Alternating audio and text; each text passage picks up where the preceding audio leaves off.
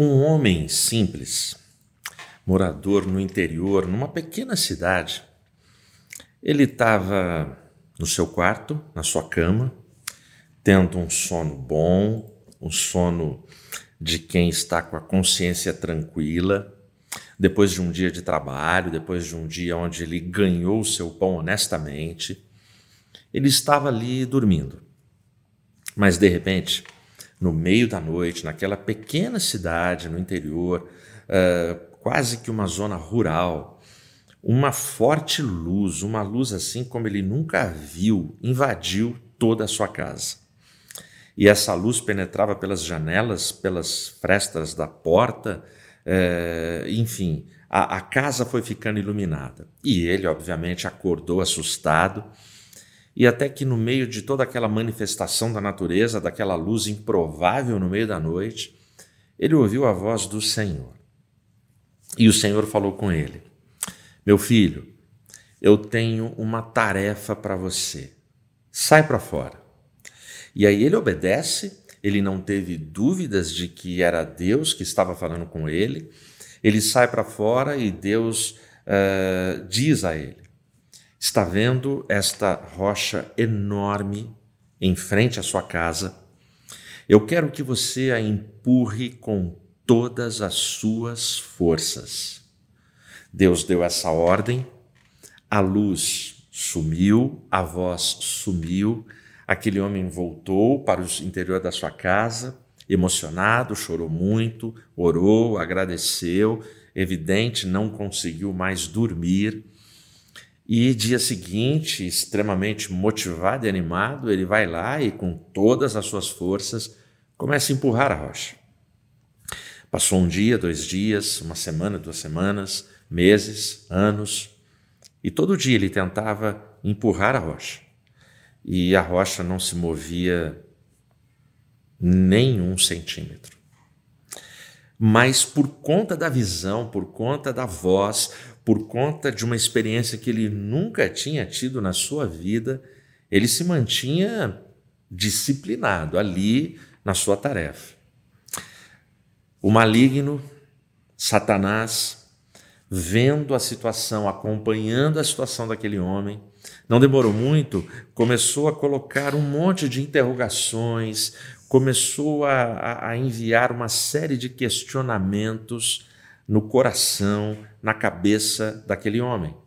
E aí aquele homem começa a pensar: será que foi Deus mesmo quem falou comigo? Será que eu compreendi exatamente o que Deus mandou que eu fizesse? Será que essa tarefa era para mim?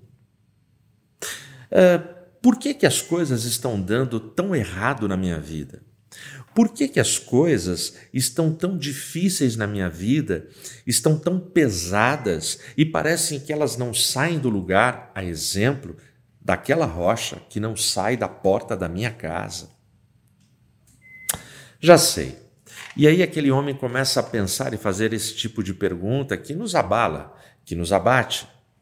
É, Aí ele começou a questionar o seguinte: peraí, eu tenho dedicado muito tempo dos meus dias tentando empurrar aquela rocha.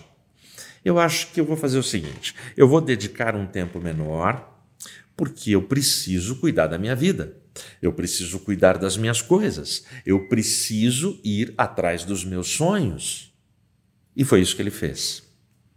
E aí os questionamentos eh, começaram a ser: Peraí, será que foi Deus mesmo? Será que não foi a voz de outro ser querendo me enganar? E aí eu estou nessa confusão e eu estou nesse momento estacionado, parado, que eu não prospero, que eu não progrido na minha vida e na minha história.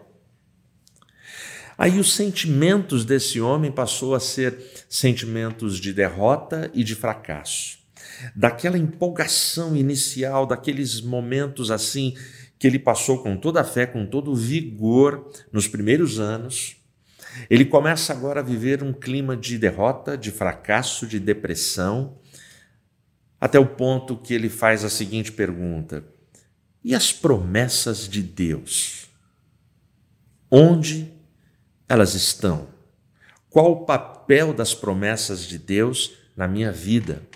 Qual o papel das promessas de Deus na minha igreja, na minha família, entre os meus amigos, entre os meus irmãos de fé, que, como eu, eu conheço alguns, estão sofrendo tanto quanto eu e sendo frustrados nas suas experiências espirituais, nas suas crenças espirituais, nas coisas que eles acreditaram, tanto quanto eu. E as promessas de Deus que não falham. Foi nesse momento que esse homem entrou para sua casa e abriu a sua Bíblia. E eu peço que você pegue a sua Bíblia agora também e abra ela no livro de Gênesis, primeiro livro da Bíblia. Eu quero ler com você os sete primeiros versos do capítulo 21 de Gênesis, em nome de Jesus. E o Senhor visitou a Sara, como ele dissera. E fez o Senhor a Sara como ele tinha falado. Pois Sara concebeu e gerou um filho a Abraão em sua velhice, no tempo estabelecido de que Deus lhe falara. E Abraão chamou o nome de seu filho que lhe nasceu, que Sara lhe concedeu, Isaque. E Abraão circuncidou seu filho Isaque, sendo ele de oito dias de idade, como Deus lhe ordenara.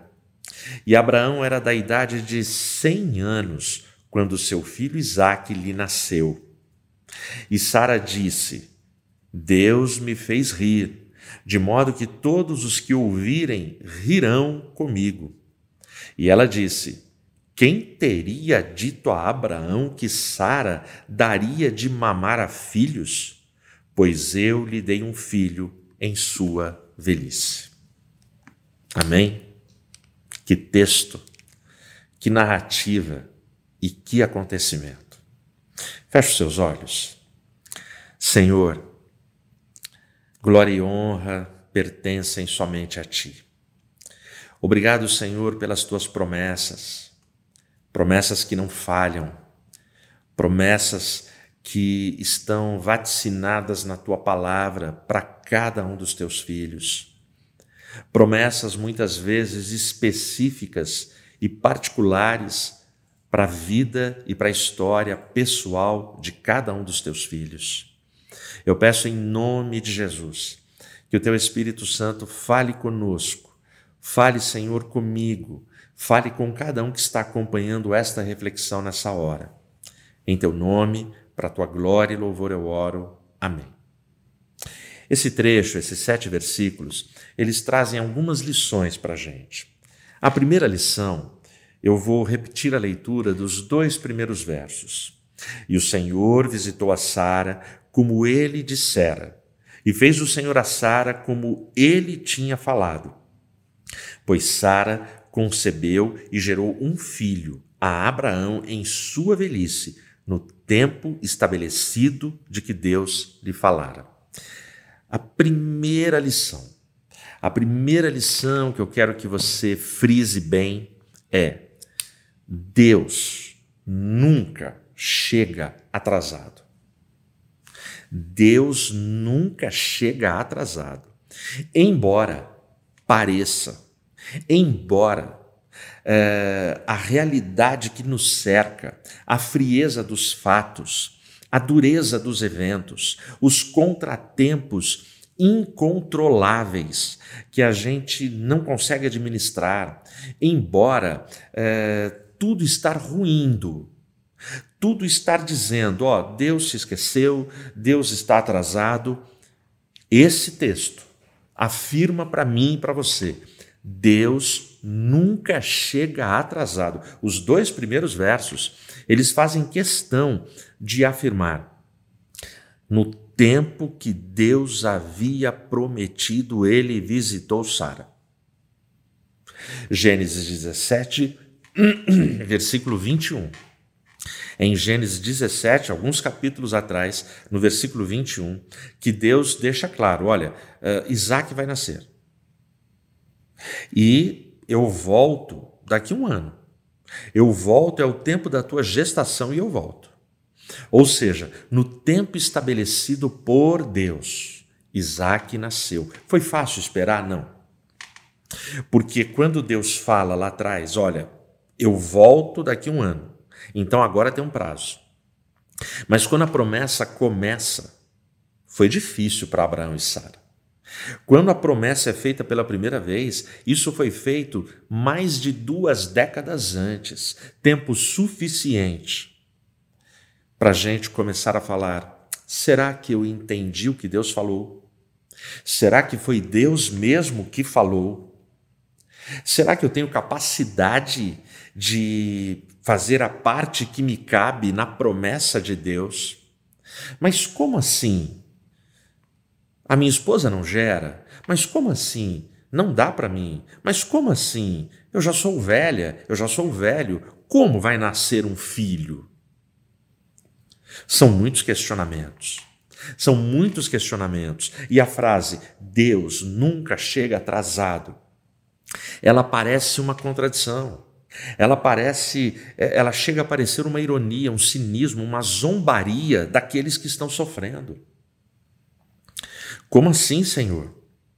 Eu, Edmilson, eu, pastor Ed, eu sou igualzinho você. Eu sofro das mesmas ansiedades que você.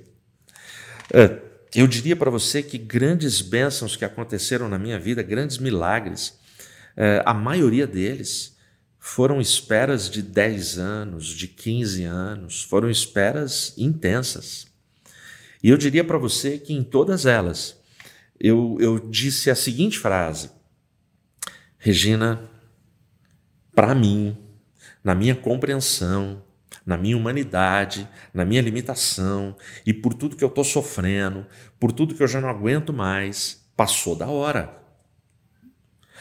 Passou da hora. Para mim, a hora que Deus tinha que ter agido já passou. A gente não vai aguentar mais. Quantas vezes, quantas vezes eu disse essa frase? E eu diria para você que eu continuo dizendo essa frase. Tem bênçãos que eu espero, mas aí o meu lado frágil, o meu lado humano, o meu lado carnal, o meu lado que vacila, porque nós vacilamos. Eu também digo nas minhas orações, Senhor, na minha compreensão, já passou da hora. Já passou da hora. É, dezembro está chegando. Dezembro está chegando. Época de troca de presentes, época de amigos secretos.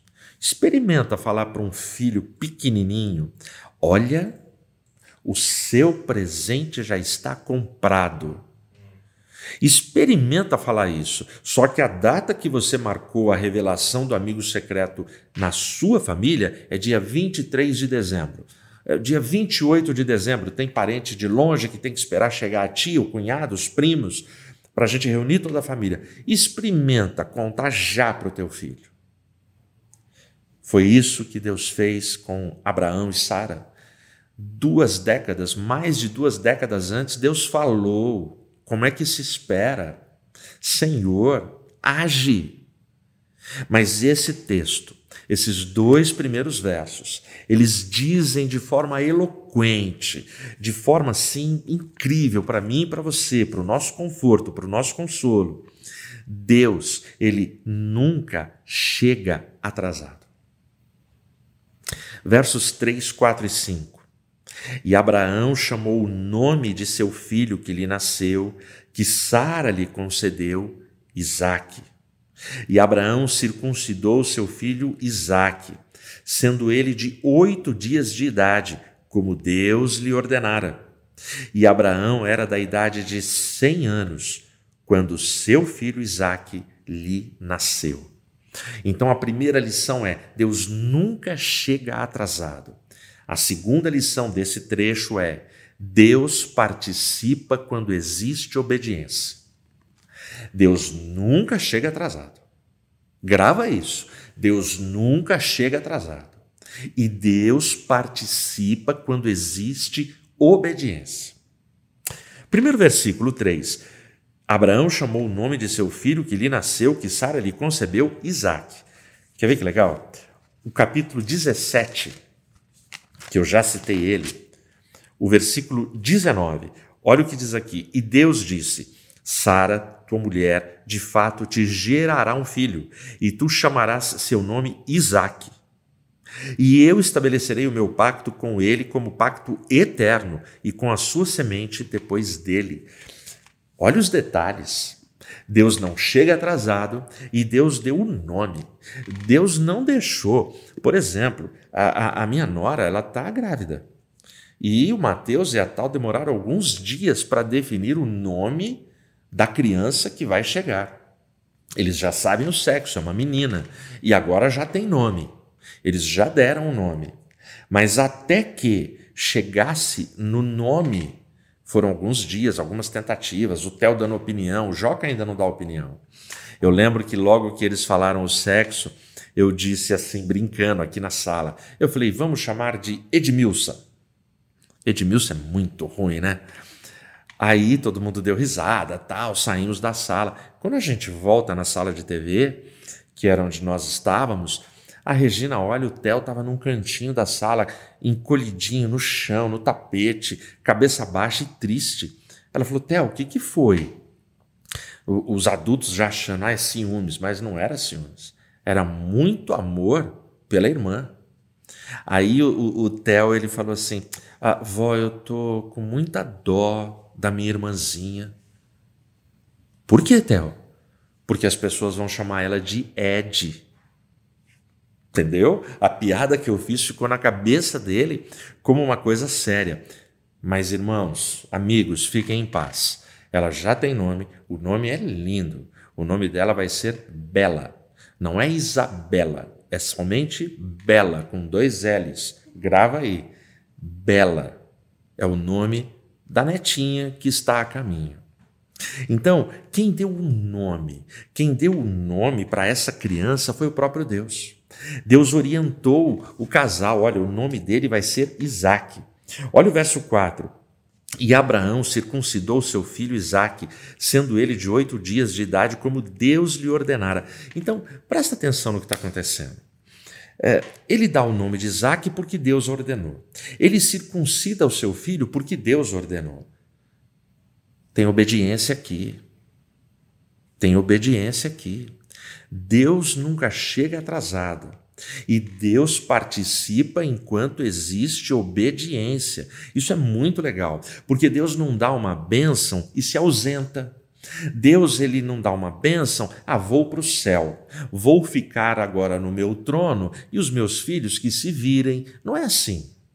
Deus é um Deus de relacionamento. O nosso Deus é um Deus vivo, é um Deus pessoal, é soberano.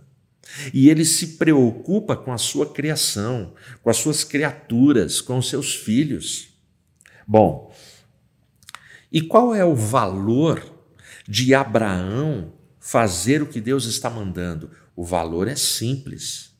E eu queria que papai e mamãe que estão me ouvindo aí pegasse essa parte do ensino e pegasse com muito afinco nós estamos vivendo uma geração carente de pais dispostos a obedecer a Deus, a gastar tempo, a se disciplinar, a se desprender, a renunciar de entretenimentos, de prazeres, de outras coisas, para poderem dar atenção, dar cuidado, dar proteção aos seus pequenos, aos seus filhos.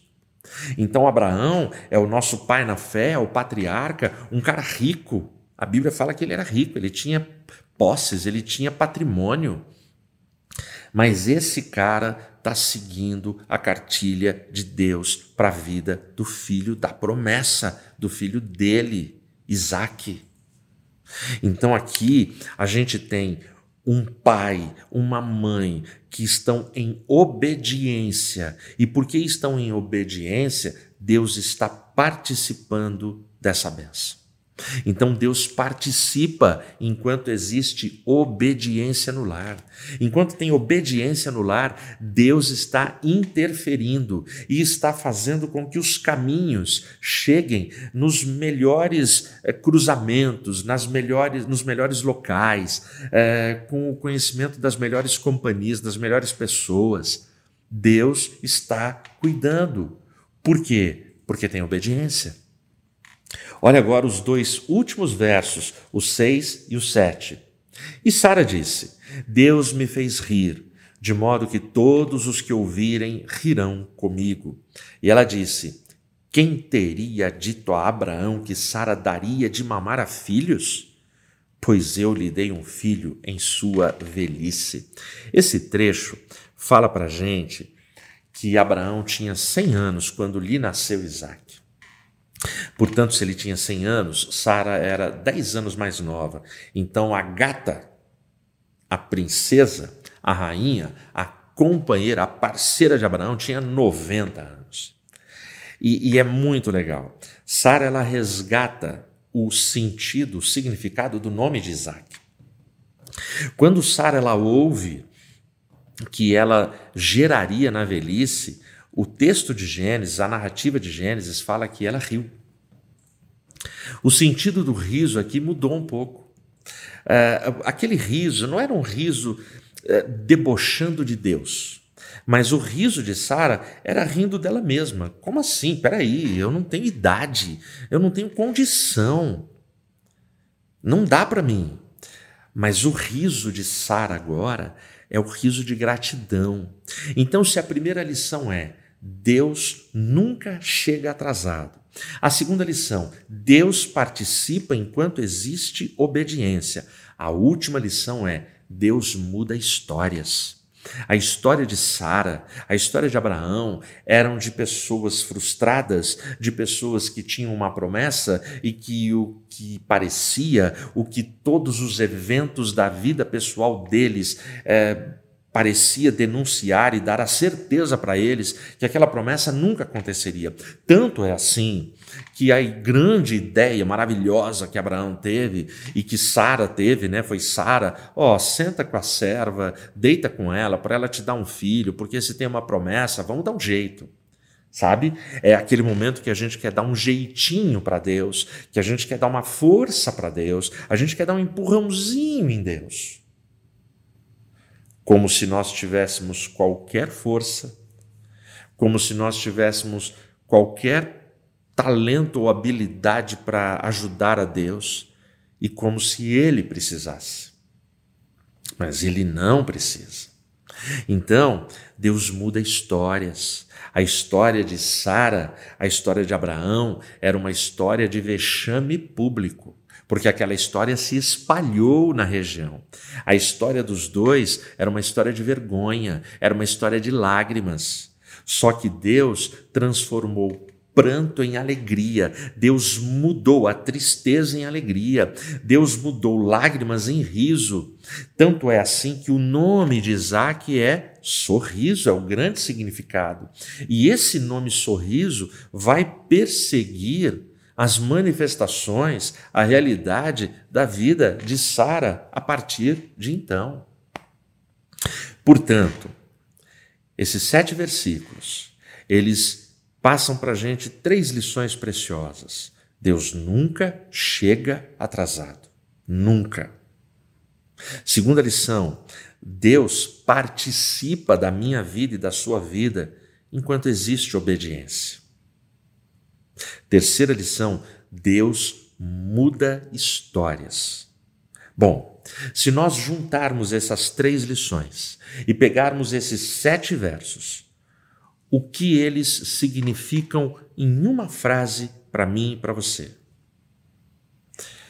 Se você for fiel aos processos, Deus mudará as fases. Grava isso. Se você for fiel aos processos, Deus mudará as fases. Aqui eu tenho um casal que foi fiel aos processos. E eu gosto que esse casal tenha sido Abraão e Sara, porque porque eles são como eu. E acho, sem medo de errar, que se, não, se eles não são iguais 100% dessa audiência, é 99,9999%. Só se tiver algum aí muito poderoso e perfeito.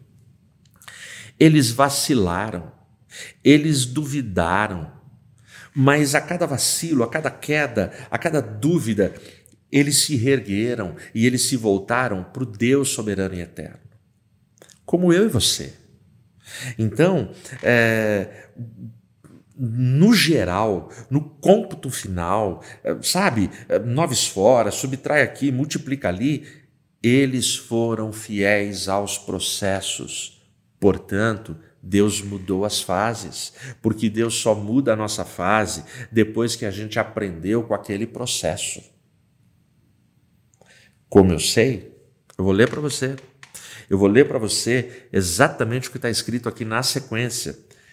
Primeira parte do versículo 8. Olha o que diz aqui. E o menino cresceu e foi desmamado. Olha que legal.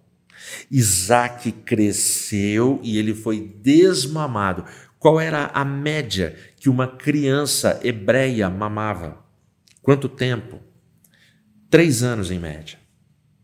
Durante três anos, aquela criança que era o filho da promessa, que foi a criança tão aguardada e tão amada por Sara e Abraão, essa criança agora vai mamar.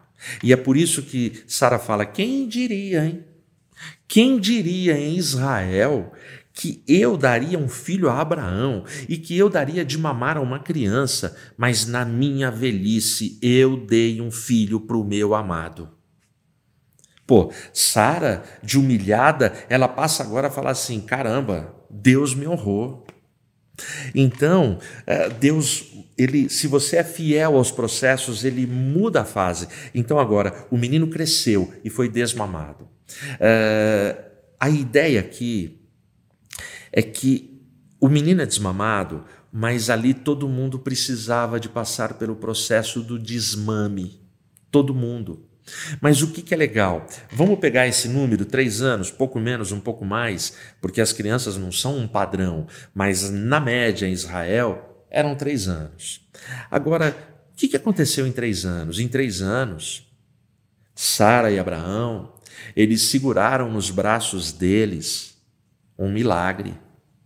Eles andavam pela casa com o final de uma humilhação, porque muita gente zombou deles, mas agora eles estão segurando um milagre que é o fim de uma humilhação pública.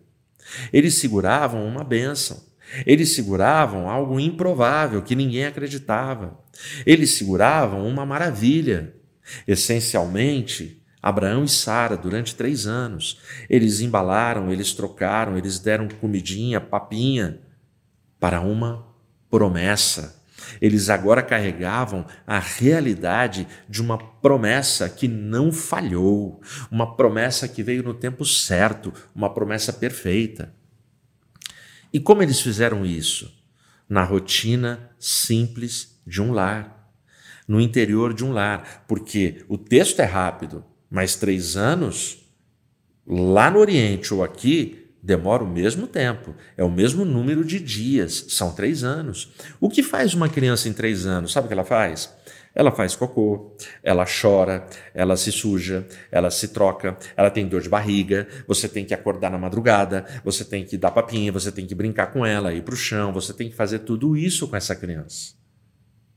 Mas eu imagino Sara e Abraão, cada vez que essa criança dava um sinal, que ela ia se desenvolvendo, olhinho brilhando, sorrindo, chorando, por fome, por indisposição, querendo um banho, eu imagino eles lembrando das décadas de espera. E agora essa criança chegou. Então agora vai mudar de fase, porque o menino cresceu e ele foi desmamado. Mas olha como é que o versículo 8 continua, porque o versículo 8 é uma mudança de cenário.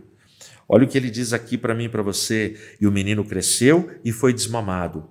E Abraão fez um grande banquete no mesmo dia em que Isaac foi desmamado. Cara, três anos depois, tem uma festa de arromba na casa de Abraão. Porque o menino foi desmamado, porque esta fase, esse momento terminou e nós aprendemos, nós fomos fiéis ao processo. A gente cuidou da criança, a gente honrou a criança. Agora o menino é desmamado, agora vem uma outra fase. Nós vamos continuar crescendo com uma outra fase. Agora a gente vai aprender novas coisas. Isso vale para mim, isso vale para você. Porque existem muitas coisas que eu e você precisamos desmamar. E no momento que o menino desmama, três anos depois, tanto Sara quanto Abraão, eles cresceram na fé, eles cresceram na gratidão, eles têm mais maturidade para enfrentar os novos tempos e a história que vai se seguir. Porque a carreira cristã é uma jornada, é uma grande caminhada. Bom, e a rocha? E a rocha na frente da casa daquele homem do interior. O que, que esse cara está fazendo com aquela rocha? Aquela rocha continua lá. Aquela rocha continua lá. E aquele cara, ele, nesse processo de depressão, nesse processo de tristeza, nesse processo de derrota, de fracasso, ele enfim vai orar. E na oração dele, ele fala assim: Senhor, eu não aguento mais. Eu tento empurrar aquela pedra, mas eu não aguento mais. Senhor, as forças foram, o ânimo foi, a motivação foi. Onde eu errei? E aí, finalmente, aquela voz que ele havia ouvido anos antes, aquela voz fala com ele. E é muito legal que aquela voz fala. E aí Deus vem para ele e fala assim: Filho, você não errou. Você não errou em nada. Uh, quando eu falei com você naquele dia, você foi extremamente obediente ao que eu falei. Eu disse para você empurrar a rocha com todas as suas forças. Você obedeceu e foi isso que você fez. Em nenhum momento, na minha fala, eu transmiti para você ou passei para você qualquer expectativa que eu tivesse que você iria conseguir mover aquela pedra. Eu só queria que você se dedicasse a empurrar com todas as suas forças. E isso você obedeceu e você fez com excelência. Olha para os seus braços, olha para os seus ombros, olha para as suas pernas, olha para os músculos que você desenvolveu com todo o esforço que você empreendeu.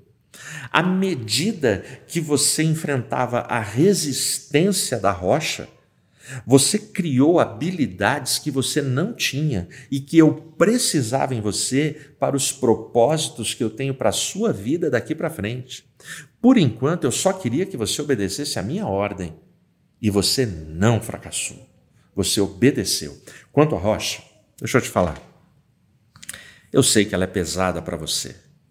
Eu vou remover ela do seu caminho. Porque eu sou Deus que remove montanhas e que honro a obediência e a fé dos meus filhos. Aprende isso. Nós precisamos da fé que move montanhas. Nós precisamos da fé que obedece ordens mesmo que a gente não compreenda a ordem de Deus para a gente, mesmo que tudo pareça sem sentido. Mas a gente não pode esquecer que, tendo a fé que move montanhas e a fé que obedece, a gente não pode esquecer que quem move de fato as montanhas e quem realiza as promessas é o Deus soberano na minha vida e na sua vida. E por que eu posso crer nisso que eu estou falando para você? Porque Paulo, aos Gálatas 4,28, ele vai dizer para a igreja da Galácia, irmãos, assim como Isaac o foi, nós também somos filhos da promessa. Existem promessas de Deus na minha vida promessas que Deus me fez há muito tempo E a forma que eu encontro de não desanimar é mergulhar no Evangelho e na palavra. Porque é só na palavra que eu encontro sentido para as coisas sem sentido que eu vejo e testemunho na vida. Fique firme, mantenha-se fiel aos processos. Deus mudará as suas fases na sua família, na sua casa, nos seus negócios. Que Deus te abençoe.